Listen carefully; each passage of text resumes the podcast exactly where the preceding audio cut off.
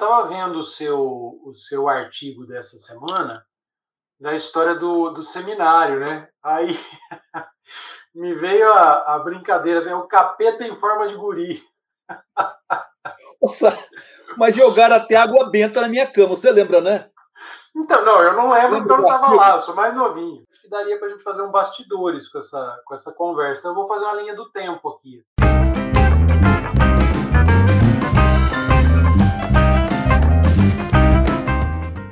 Alô, alô, vamos começar aqui mais um Bastidores com, com o professor Lages. A gente acabou de ter uma, um papo legal aqui e vamos partilhar com você que está assistindo a gente. Lembrando que é, é, bacana curtir aqui o nosso, nosso canal. Não sei se você está nas redes sociais, se está no blog, se está no Spotify ou se está no YouTube, mas dá o seu, seu like, compartilha, comenta, que isso é bacana para a gente continuar fazendo conteúdo. Certo, Lages? Vamos revelar uns segredos do seminário? Grandes segredos, vamos lá.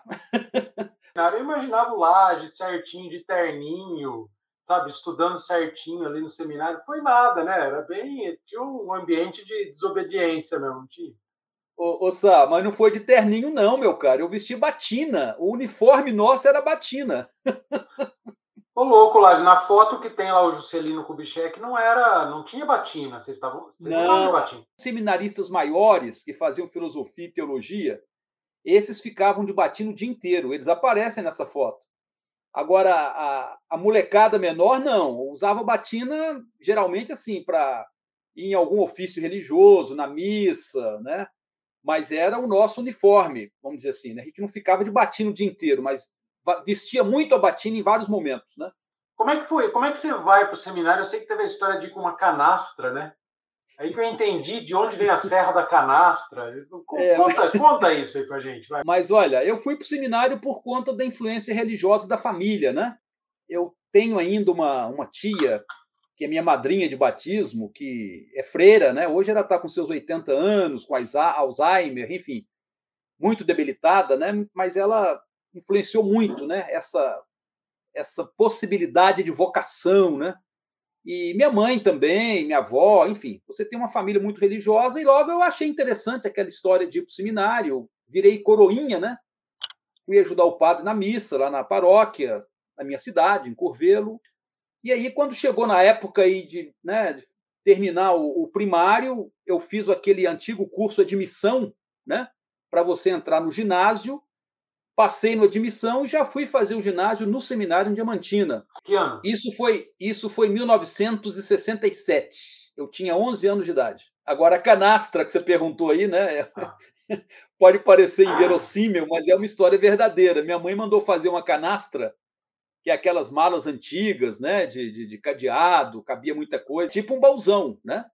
Não coube no ônibus e aí teve que ir de trem. Ainda tinha um ramal ferroviário na época que funcionava até Diamantina, né? E ela embarcou de trem a minha canastra, né? E perdi, perdi de vista a canastra. Não sei que, que rumo levou, se ela ficou em Diamantina, se eu trouxe ela de volta para minha cidade, enfim, sumiu. Já perguntei minha mãe, ela não se lembra mais, né? a serra tem esse nome porque se parece com uma canastra, né? Você vê a figura eu não sabia. dela. Eu, eu, eu é. fui atrás desse, dessa, dessa história depois que você falou canastra. Eu falei, mas o que é uma canastra? Eu, eu vi que era um baú, que era uma mala. É. Ô, Lages, é, e tem uma, uma. Mas aí você chegou no, no seminário, imagino que você quisesse ser padre. Ô, Sá, mas veja só, tanto o seminário que eu frequentei, como outras escolas aí de padres, me lembra aqui o Colégio do Caraça, né? Na verdade, era um colégio para formar todo mundo com uma direção de formação para padre, mas aqui acabava num, não era uma coisa assim, você tem que ser, você tem que estar comprometido com essa ideia desde o primeiro momento que você pisar ali dentro, né? Na verdade, você tem muito poucos que ficam ali.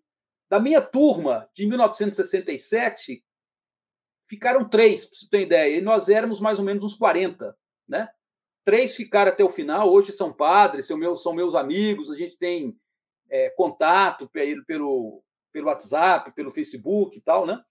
Mas não era uma coisa assim tão rigorosa. Era um colégio aberto para todo mundo, né? A, mas a, a, a, direção era essa. Mas não quer dizer que você tinha que. Mas né? colégio interno, era um internato. Era um internato, internato bem rigoroso, né? uma formação bem conservadora, bem rigorosa. Olá, Lages, vou, vou, eu, tô, eu tô assim, um cosquinha de te perguntar um negócio, eu queria te perguntar uma outra coisa. Que é o seguinte, a minha mãe estudou também em colégio de freira, né? Antes de você, minha mãe é de 32, é, então ela estudou aí no, no colégio de freira nos anos 40, 50 e, e, se tornou noviça, né? Minha mãe foi noviça por um bom tempo, depois que abandonou a, a, a vocação e aí foi ser professora, depois se casou, enfim. Ainda bem, né? Senão ele não ia estar conversando aqui agora. Você não estaria aqui. Mas se a gente for usar isso, eu até vou pôr uma foto que eu tenho da minha mãe de freira, vou, vou pôr aqui. É. Ela contava, na época, que era uma repressão muito forte. Né? Não era uma repressão sexual, porque não tinha nem a, a ideia de sexo, mas era uma repressão à sexualidade muito pesada. Assim. Ela, ela contava que ia tomar banho, tinha que tomar banho de cirolão, porque não podia olhar o próprio corpo. Mas aí, quando você contou do seminário, eu fiquei imaginando, nossa, um monte de moleque. Devia ser complicado, hein, Lages? Como é que segurava essa molecada aí? Porque é, era, era, era, era, uma, era uma. Você falou que era rígido, mas era repressor também isso? Era bastante. É, é, a repressão estava em todos os momentos, em todos os lugares, em todas as situações. Né? e a gente não tinha é, convivência com sexo oposto, era todo mundo moleque mesmo, né, dessa idade a partir de 11 anos, né? Eu já dizia para já disse lá no artigo inclusive que havia divisões lá dentro, né, divisões dos pequenos, dos grandes. Uma divisão não podia conversar com a outra, né? E havia muita muito controle ideológico, vamos dizer assim, né, de tudo que você fazia, falava, escrevia, né? Então era uma, era uma formação muito muito conservadora e muito repressiva mesmo, né? E é por isso, aliás, que pouca gente ficava. Né? Eu, a conclusão que eu tiro hoje é que a maior parte das pessoas, mesmo sendo uma, uma sociedade na época bem diferente da nossa hoje, né? já tinha algumas aberturas, já tinha algumas é, já, se, já se vislumbrava um ambiente pedagógico mais aberto, né, mais disponível que o seminário não aceitava. Né? Então, daí porque já no primeiro ano né, da chegada de uma leva de alunos, por exemplo, já ficava no segundo ano muito pouca gente. Né? Eu fiquei cinco anos, eu não sei como, né? fiquei muito Mas tempo. Você sabe, é, é, por exemplo, você contou no artigo né, é, é que era aquela, aquele povo que veio é, contrário às reformas da igreja, nas pequenas aberturas que a igreja teve, o pessoal veio, mas esse povo também não aguentou, né? Esse próprio pessoal não, foi expulso, não, não, né? aí não, aí foi, aí foi um pouco diferente, porque na verdade é o seguinte, foi uma mudança na posição do bispo lá, que era o Dom Geraldo de Proença Sigô, já falecido há muito tempo, por isso que o único personagem que eu cito no artigo é o Dom Sigô. Eu poderia estar falando vários outros, mas estão vivos, aí eu acho que seria expor demais, ia provocar muita polêmica, né? Não, não falei. Mas, assim, esses paranaenses que chegaram lá, era uma turma mais ou menos de uns 30, 40, eles haviam sido praticamente expulsos lá de Jacarezinho por serem muito conservadores, muito retrógrados, não aceitavam as decisões do Concílio Vaticano II, etc. Aí Dom Sigor, da mesma posição, os acolheu. Né? Mas dentro de pouco tempo o bispo mudou de posição, avançou um pouquinho E o pessoal do Paraná não aceitou aquilo, né? E aí entraram em choque, entraram em divergências lá, e enfim. Teve uma discussão aí sobre a lei de reforma agrária na época que estava muito em voga, né? E o bispo aceitou a reforma agrária que o regime militar propôs, né? E os seminaristas achavam que aquilo era uma invasão muito grande na questão da propriedade, eles eram muito ligados àquele, àquela entidade ultraconservador aí, do tal de TFP, não sei se você conhece, né? Deus me livre. enfim. Né? É, aí entraram em choque o bispo e eles não concordaram, né? E não foi possível eles ficarem lá, tiveram que sair, né? Entendi. Aliás, Ossá, foram para outro seminário que tinha um outro bispo que continuou super conservador, que é o, o Dom Maier, lá de Campos, estado do Rio, e ficaram por lá. Não sei que rumo cada um levou, mas foram lá para Campos. Que engraçado, né? É, é, engraçado quando você fala isso, Lages, como a gente vê que a Igreja Católica no Brasil, como ela é diversa, né? Sim. Você tem, assim, da, da, dos ultraconservadores até hoje, a, a, renovação carismática, passando pelo pé no chão lá do, do Leonardo Boff, como é que chama? Da, da teologia da libertação. Né? Lembro aí o Dom Pedro, Dom Pedro Casaldáliga, que morreu aqui em Batatais aí há pouco tempo, acho que foi o ano passado, né? que era um, dos, uma das lideranças dessa igreja mais progressista, né? Enfim, mas foi Dom Pedro isso. Né? Tinha, né? uma, tinha uma frase interessante, ele falava que a igreja ela é ela tem unicidade, mas ela não tem, ela tem unidade, mas não unicidade. E que isso é. era bom. Isso acontece também com os evangélicos, viu? É um equívoco a gente imaginar que todo o povo evangélico, toda, todo mundo evangélico tem a mesma cabeça, é, é. É, tem a mesma posição aí reacionária do Bolsonaro, desse ministro da Educação, desse pessoal aí. Não tem, não. É um mundo muito diverso, tanto que as pesquisas aí de opinião estão mostrando isso, né? Essa diversidade dentro do mundo evangélico, com as opções diferentes que eles têm, até em termos aí de candidatura a presidente, etc. Né? Você sabe, Lages, o, o, quem, me, quem me ensinou isso que você está falando foi um, um, mentor meu que faleceu recentemente, foi uma perda muito grande. E ele ensinava para a gente numa, numa cidadezinha do interior de São Paulo, que era preconceituosa para chuchu, né, onde eu cresci, é, a gente falava muito mal dos crentes, né? Ah, fulano é crente, fulano é crente. Quando era criança, eu lembro que tinha isso, né? Assim, de até é, se afastar. Esse padre é, chegou uma vez. Né? Oi? Preconceito. Preconceito, preconceito pra caramba. É. E que não acabou, né? Isso eu tô falando de anos 80, mas Continua. não acabou.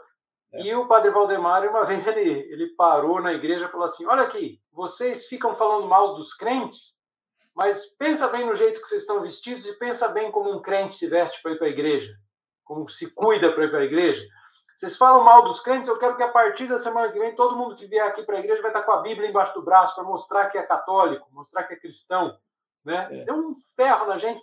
Aí no final ele falou assim: vocês têm que aprender também que crente é, é, é o evangélico, o neopentecostal, ou enfim, foi colocando as denominações são um povo muito diferente, são, são, é uma diversidade muito rica. Eu lembro dele falar isso, cara, nos anos 80, ele falou, é uma diversidade muito rica. É, é verdade. Bom, era um é. padre especialíssimo, assim, um amigo que agora faz falta. Pois é. Ecumenismo, né? Ecumenismo é isso, né? Reconhecer Olá. a diversidade, mas procurar uma unidade também, né? Olá, nessa, nessa história de você crescer sendo educado num lugar muito rígido e tal, eu vejo que você é um cara que briga muito pela democracia, muito pela liberdade, mas você cresceu num, num ambiente é, é, de cerceamento. Você acha que foi por isso que você ficou rebelde e resolveu levantar a bandeira aí da. Ô, Sá, eu acho que foi justamente por isso, né? Quer dizer, num regime é, fechado, num regime repressivo, né? Onde até para você ler jornal você era proibido, né? Falei isso no artigo também, né? A gente tinha que ler jornal escondido, né? tomar conhecimento do que estava acontecendo no mundo, no país, né, dentro do banheiro, com a porta fechada, porque não podia. Né? Eu acho que foi esse exercício de resistência né, e de tentar entrar naquelas fissuras, naquelas pequenas frestas, né, para poder a gente respirar um pouco e, enfim, conseguir né, ter um horizonte diferente daquele que a gente estava lá, né? Isso aí perdurou cinco anos, principalmente na fase mais final, né? na fase que eu estava já na adolescência, aí, com os meus 14, 15 anos. Né? Então a gente se envolveu com o Grêmio Estudantil, que existia lá, mas era para ficar muito bem comportado. Né? A gente, acabou, é, a gente acabou transformando o Grêmio numa, numa, numa dor de cabeça lá dentro do internato. a gente fez um jornalzinho que era tinha duas versões do jornalzinho. Era o martelo. Tinha a versão impressa, que era impresso naqueles mimeógrafos a álcool. Você lembra daquilo? Lembro. Antes do computador, da impressora, né? A gente fazia uns, uns jornaizinhos ali, né? Daquela forma. E tinha também um jornalzinho, é, como é que falava isso? Fixo na parede, né? É, um jornal que você colocava mural. os artigos. É, mural, tipo mural, né? E era uma, o mesmo nome, o martelo. Aí a gente começou a colocar umas coisas ali, umas notícias que não agradavam lá os padres, né? Ao, principalmente ao disciplinário, que ficava de olho em tudo que acontecia, né? Fui chamado várias vezes para explicar, não, tira aquilo lá, aquilo lá não, não, é legal, não sei o quê, enfim, né? A gente acabou né, entrando em choque por diversas questões e, e acabei saindo, né? É, aí virou um maluco aí que briga pela liberdade. Não fosse o seminário, lá seria é. um coxinha? Não sei, né? Pode ser, né? Aí ia ter outra, outra, outra, outra rota, outra, outra caminhada, né? Não teria vivido essa, essa necessidade de procurar ser livre o tempo todo, procurar brechas, né? Para poder alargar essa liberdade, né? Talvez teria o... outro caminho. A minha mãe contava, cara, que quando ela, quando ela era noviça, ela não podia cortar o cabelo, vivia de hábito era um sofrimento maior, né? Porque o hábito é mais quente, tampava a cabeça. Então ela combinou com uma amiga dela e ela fazia é, lá em Itu, no, no, convento de Itu. E eu visitei esse lugar, é um lugar altíssimo, assim. Ela passava da janela do quarto dela, se arrastando pela, pela parede, para entrar pela janela do quarto da amiga. Podia cair lá embaixo, se arrebentar. Aí a amiga cortava o cabelo dela, ela cortava o cabelo da amiga. No outro mês, a amiga que vinha rastejando para poder cortar o cabelo. Como ficava de hábito, ninguém via, né? Ninguém ia lá conferir. Mas disse que ela raspava a cabeça, porque não aguentava o, o calor, né? E eu fiquei imaginando minha mãe de ninja, né? Grudada na, na parede ali. Conta um caos aí, que eu vou usar isso aqui no, no nosso programinha de bastidores. Conta um caos aí pra gente, Lages. Uma traquinagem que você fazia. Uma traquinagem? É, olha, houve várias, né? Várias traquinagens. Agora, por exemplo, uma, uma traquinagem que né, a gente às vezes se refere, né? É exatamente isso foi ainda no início da, da fase né, da, da, da infância ainda, né? A gente tinha muita muita brincadeira boba, né? Assim, Você está justificando muito, hein? É. Mas, por exemplo, de repente você se via numa situação que você tinha que se defender. Até falei do bullying, né? que havia muito entre os alunos. Né? Bullying, principalmente, é, é movido por apelidos humilhantes, coisa do tipo, que fazia você chorar, essas coisas, né? e outros também que eu via. Né? Mas, às vezes, a gente se enturmava né, para poder fazer alguma brincadeira mais séria. E eu me lembro de uma, de uma, de uma guerra durante a noite, lá pelas duas horas da, da, da madrugada, né? todo mundo dormindo, começou uma guerra de caroço de abacate. Os caras tinham acumulado caroço de abacate, tinha muita abacateira no quintal, né? Sei lá, arranjaram esses caroços, né? E eu não tinha nenhum caroço, mas eu só via os caroços de abacate rodando para tudo quanto é lado, né? E como eu já estava liderando algumas outras coisas que incomodavam, né? Eles achavam que eu também tinha sido líder dessa guerra de caroço de abacate, três horas, duas horas da madrugada, né? Aí não tinha esse negócio de tomar depoimento, não, fulano ali, é o outro lá. Olha, no final, teve uns quatro ou cinco que foram responsabilizados pela, pela guerra de madrugada, né, dentro do dormitório, acordou todo mundo, foi uma anarquia total, né? Aquilo. Você não imagina o que, que virou aquilo, né? E os castigos, aquilo era um, é castigo humilhante, né? Era castigo físico. Você tinha que ficar lá num paredão, né? De, de, de, de nariz virado para a parede, com todo mundo passando atrás de você, fazendo chacota, enfim, né? E você que ficava lá o dia inteiro, nos horários de intervalo, de recreio, né? E você lá em pé, feito uma, um idiota, né? Aquilo era terrível, né? Terrível. É, afinal de contas, Deus é amor, né? Era... É louco, né?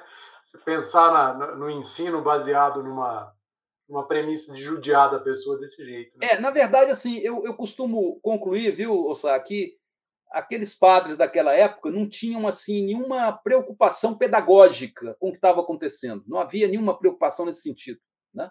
Aliás, foi um dos problemas que eu percebi no final, no último ano, né, que o próprio bispo começou a ter com os padres lá, porque ele queria que os seminaristas tivessem acesso a algumas informações, né? começou a cobrar muito lá dos padres, substituir, inclusive, alguns, né? que ele achava que não dava certo, que estava ali não sei porquê e tal. Mas não tinha, na, na verdade, você não tem assim essa preocupação de formação. Quer dizer, olha, o esquema é esse. Quem se enquadrar nesse esquema fica. Quem não se enquadrar, tchau, vai embora, vai cuidar, da, vai fazer outra coisa, vai voltar para sua cidade, enfim, né? Você não é, vai contar o seu apelido para gente. Eu prefiro não contar. Deixa para lá. Tá bom. É muito, muito bacana assim, saber desse, desse lado do capeta em forma de guri. Eu achei que você fosse muito comportadinho quando era criança. Ah, não foi, sabe? Vamos que vamos então. Até mais lá. Até mais, pessoal. Falou.